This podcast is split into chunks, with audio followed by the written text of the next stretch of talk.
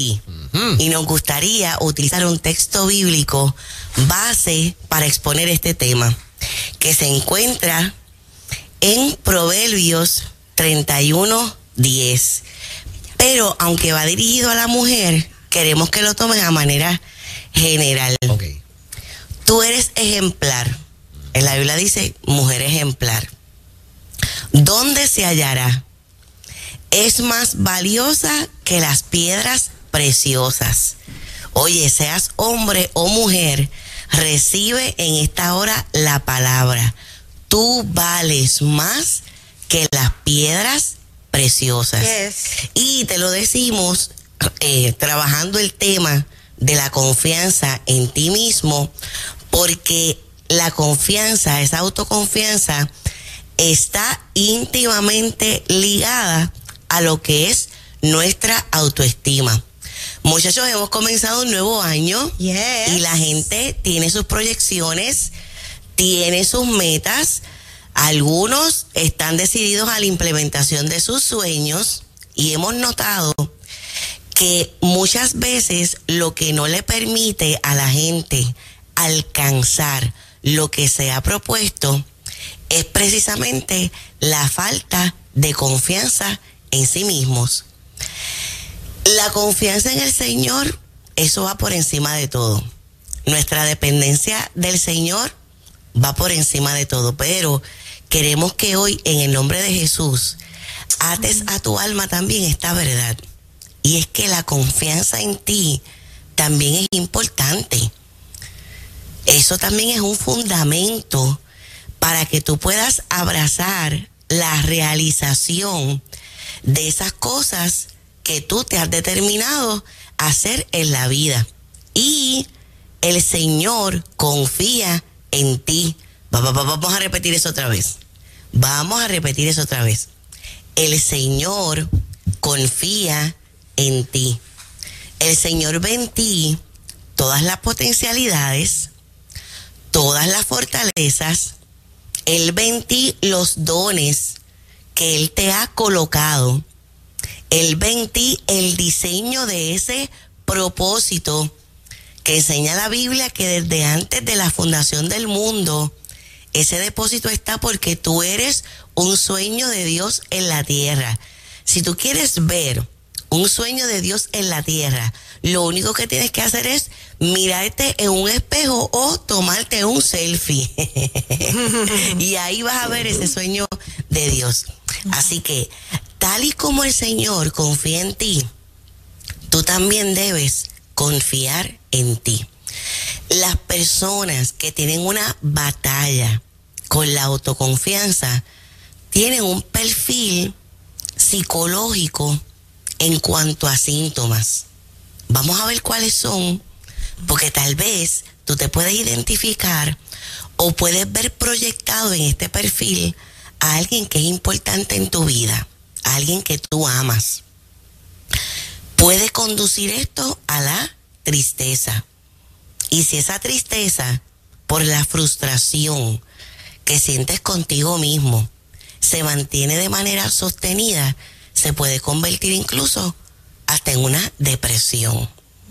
Pueden haber sentimientos de minusvalía, cíclicamente se presenta el bombardeo de pensamientos negativos. Yo no puedo, no lo voy a lograr, nada de lo que me he propuesto en la vida, yo lo he podido alcanzar. Eh, nunca veré lo que son mis sueños y metas. Es bien importante que tú examines qué es lo que tú estás pensando y algo que es todavía más marcado que el pensamiento es lo que tú te hablas a ti mismo. Eso es algo también que es vital dentro de este tema. ¿Cuáles son esos diálogos internos allá adentro, en tu alma? Porque tal y como dice también el libro de Proverbios, nosotros nos convertimos en lo que pensamos. Tal cual el hombre pensare, refiriéndose al ser humano, tal cual el hombre pensare, así será. Yo me convierto en lo que yo pienso y yo, y yo también me convierto en lo que yo me hablo. Ahora, creo que vale el esfuerzo destacar algo que hemos enmarcado dentro de otros temas que hemos discutido acá en lo que es nuestra terapia grupal internacional. Que esos diálogos internos, esos pensamientos, esas afirmaciones que yo me doy a mí mismo, no vienen de la nada, sino que tienen unas raíces y tienen que ver con los mensajes que yo he recibido a lo largo de mi vida, sobre todo de las figuras más importantes, mamá, papá, abuelos, tíos, una pareja, el esposo, un jefe, un ministro, esa persona que ha sido importante para ti, que verbalmente, o sea, emitió por palabras, que verbalmente te dijo o te lo dijo no con palabras, pero sí te lo dijo con actitudes. Sí te lo dijo con la forma de proceder hacia ti. En el plano de cuando te lo dijo verbalmente, esas palabras han tenido poder. Esas palabras tuvieron poder. Y a mí me pueden decir de forma tan sostenida y de forma tan contundente unas palabras que cuando entraron por mis oídos me lo creí como si fuera la verdad, aunque fuera una mentira. Oh, me lo dijeron de una forma tan fuerte o de una manera tan repetida que yo me lo llegué a creer, aunque no fuera la verdad. Porque las palabras no se las lleva el viento. Eso tiene una implicación bien fuerte en mi interno, en el desarrollo de mi identidad. Pero hoy queremos sostenerte que de lo que tenemos que agarrarnos es de la verdad de Dios.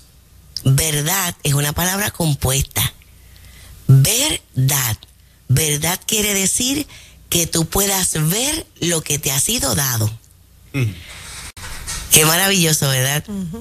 ¿Y qué es lo que te ha sido dado? Te ha sido dada una identidad que nada ni nadie en este mundo te la puede quitar. ¿Por qué? Porque solamente quien te creó determinó tu verdadera identidad. No se trata de quien te crió, sino de quien te creó. No se trata de esas otras figuras que han sido importantes en tu vida, sino de lo que el gran arquitecto del amor determinó cuando te diseñó. Y cuando hablamos de las palabras no verbales, mira, por ejemplo, cuando ha habido una preferencia con uno de los hijos en un entorno familiar. Saben que yo me he percatado en terapia que esto a las mamás y a, las y a los papás les ocurre de forma bastante inconsciente. No, o sea, jamás mamá o papá van a hacer algo a nivel consciente para dañar a un hijo. Es que muchas veces en la misma dinámica sienten afinidad más con un hijo que con otro. Además, esto sí es verdad que yo lo tengo sistemáticamente comprobado a través de las terapias de familia, que se tiende a chocar más con el hijo que tiene tu mismo temperamento. Acuérdate que el temperamento se hereda. Sí. eso viene, mira, en la genética, eso viene en el ADN. Así es. Y la personalidad se copia por observación.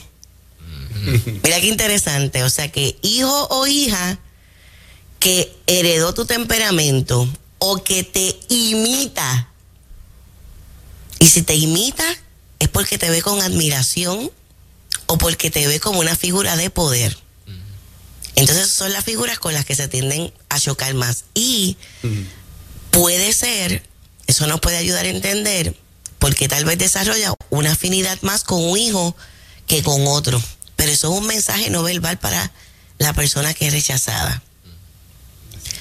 Y el rechazo está también íntimamente relacionado a la falta de confianza en sí mismo. Miren, y a veces es sorprendente esto cuando estamos interviniendo en terapia, porque uno ve tantas capacidades en la persona Y a veces cuando tú le preguntas qué te trae por aquí, te dicen, porque yo he fracasado. Mm. Y cuando empezamos a hacer un inventario, que es uno de los ejercicios prácticos, hacer un inventario de los logros que ha alcanzado la persona, son muchísimos. Pero esas creencias, esos beliefs, por cuestiones infundadas dentro del desarrollo, o porque de un solo evento en tu vida hiciste una distorsión que se llama distorsión por generalización. Un solo elemento en tu vida que no fue que te salió mal, es que te salió como tú lo esperabas. Porque si filtramos esto por la palabra de Dios, todo obra para bien para aquellos que aman a Dios. Pero tú te habías propuesto algo y resulta que en el diseño y en el esquema que tú te habías establecido, eso no te salió como tú lo esperabas. Esto, esto te lo queremos recordar. Yo creo que hay gente linda que está conectada con nosotros en esta hora que necesita esta palabra. Y ese solo evento en tu vida no puede determinar la totalidad de los espejuelos con los que tú vas a ver todo en tu vida. Exacto. No, no haber pasado esa reválida no te hace un fracasado. Exacto. El que hayas tenido que pasar por ese proceso de divorcio no te hace un fracasado. Que te hayan cambiado de posición en el trabajo no te hace un fracasado. Que te hayan despedido de ese trabajo no te hace un fracasado. Que no te dieran la plaza de supervisión que tú querías, eso no te hace un fracasado.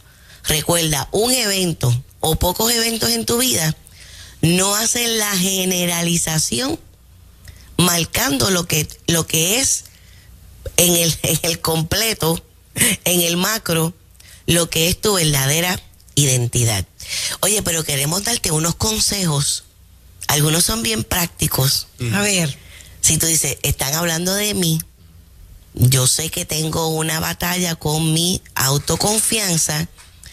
Queremos decirte unas técnicas que tú puedes empezar a implementar desde el día de hoy para comenzar a desarrollar esa confianza en ti, porque la confianza tiene que ver con muchas cosas en la vida, cómo tú vas a tomar decisiones, cómo va a ser el establecimiento de esas metas, el logro de esas metas, tiene que ver con esa autoconfianza. ¿Saben hasta qué tiene que ver con la autoconfianza? Mm. Hasta cómo yo desarrollo un ministerio.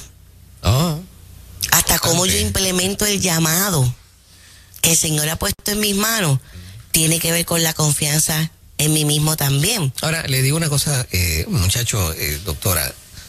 Mi, si le sirve a alguien, mi papá, don Bruno, que va para 90 horas, con cierta regularidad repite que su hijo favorito es Richard, mi hermano mayor. Y a mí eso me llena de tanta felicidad. Ay, qué bueno, eso, pues eso es salud mental. Claro, claro. Eso, me, hace admirar a mi hermano mayor, lo amo, o sea. Y yo digo, wow, qué chévere que papi tiene un favorito. porque siempre se ha visto como un tema que causa problemas y yo lo entiendo.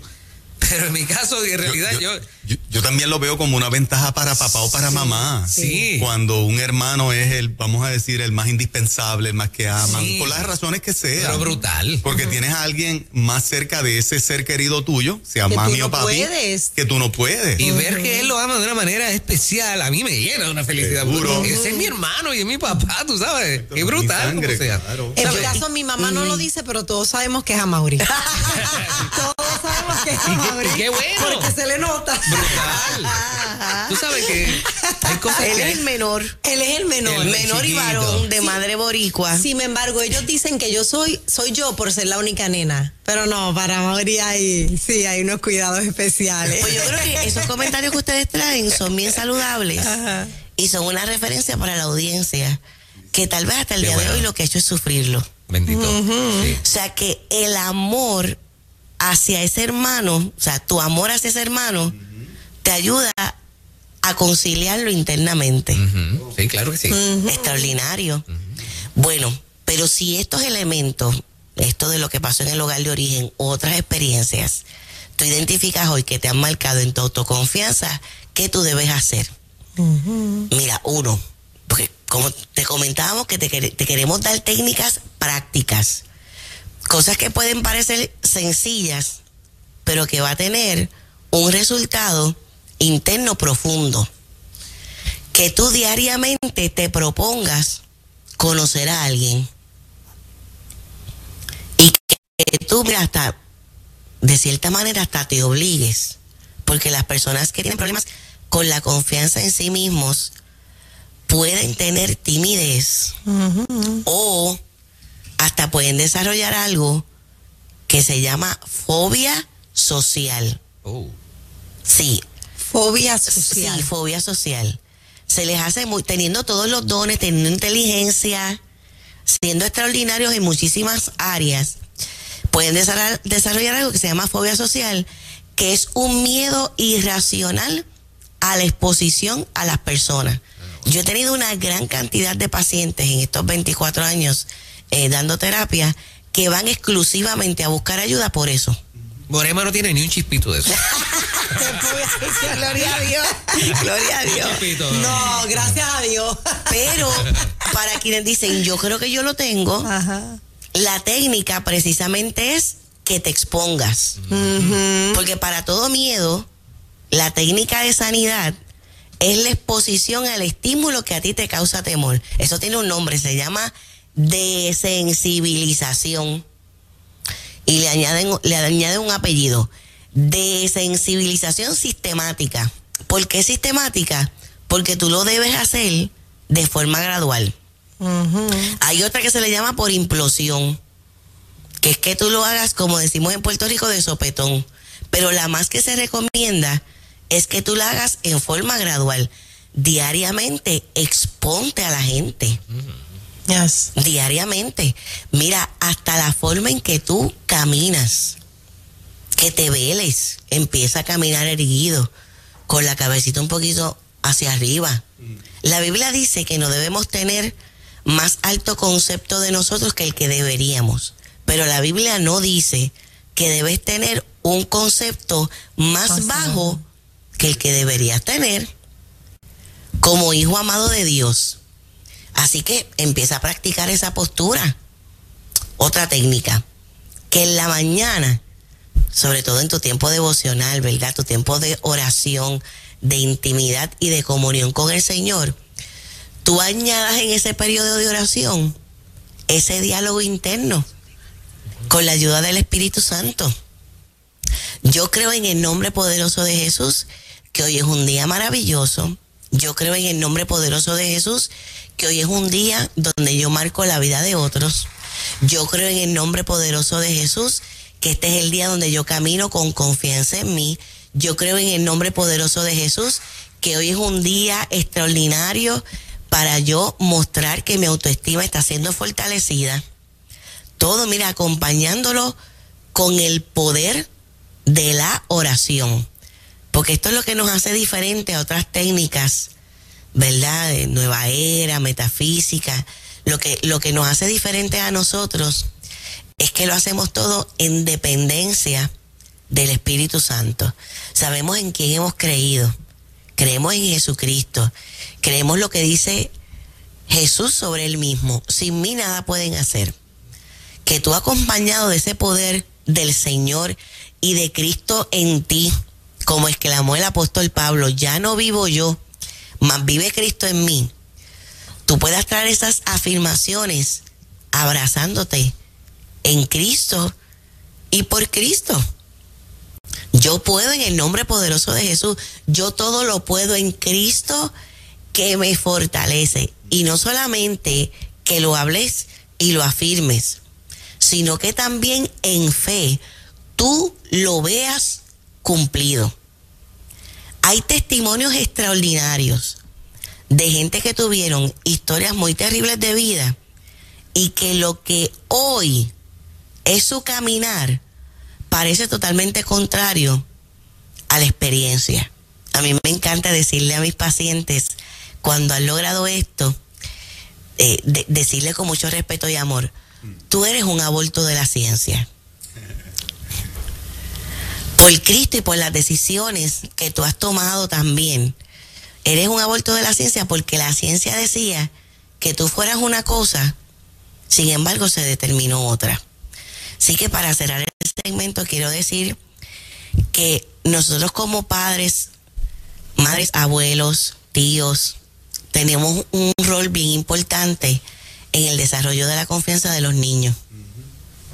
Muchos adultos que van a terapia trabajando este tema es por lo que hemos establecido hoy en el segmento. Es porque no lo recibieron en su desarrollo o porque lo que recibieron en su desarrollo les hace ahora tener un desafío monumental para poder confiar en ellos, en ellos mismos. Thomas Edison, el que hizo la bombilla, el que hizo la electricidad, mucho de lo que existe hoy día es resultado de ese invento. Él cuando era niñito llega con una carta de la escuela para su mamá. No sé si ustedes han escuchado esta historia. La mamá la lee en secreto y el niño con curiosidad le pregunta qué era lo que decía la carta. Y la mamá le dice, la carta dice que tú eres un niño tan inteligente y tan extraordinario que no tienes que volver a la escuela. Así que el niño lo que toma es homeschooling. El niño es educado por su mamá en la casa. Cuando la madre muere, él ya siendo adulto, él está revisando papeleo de su mamá y encontró la carta de la escuela. ¿Y qué decía la carta? Todo lo contrario. Que el niño tenía unas deficiencias intelectuales por lo que él no podía regresar a la escuela. La, mamá, la mamá le dio un mensaje totalmente diferente.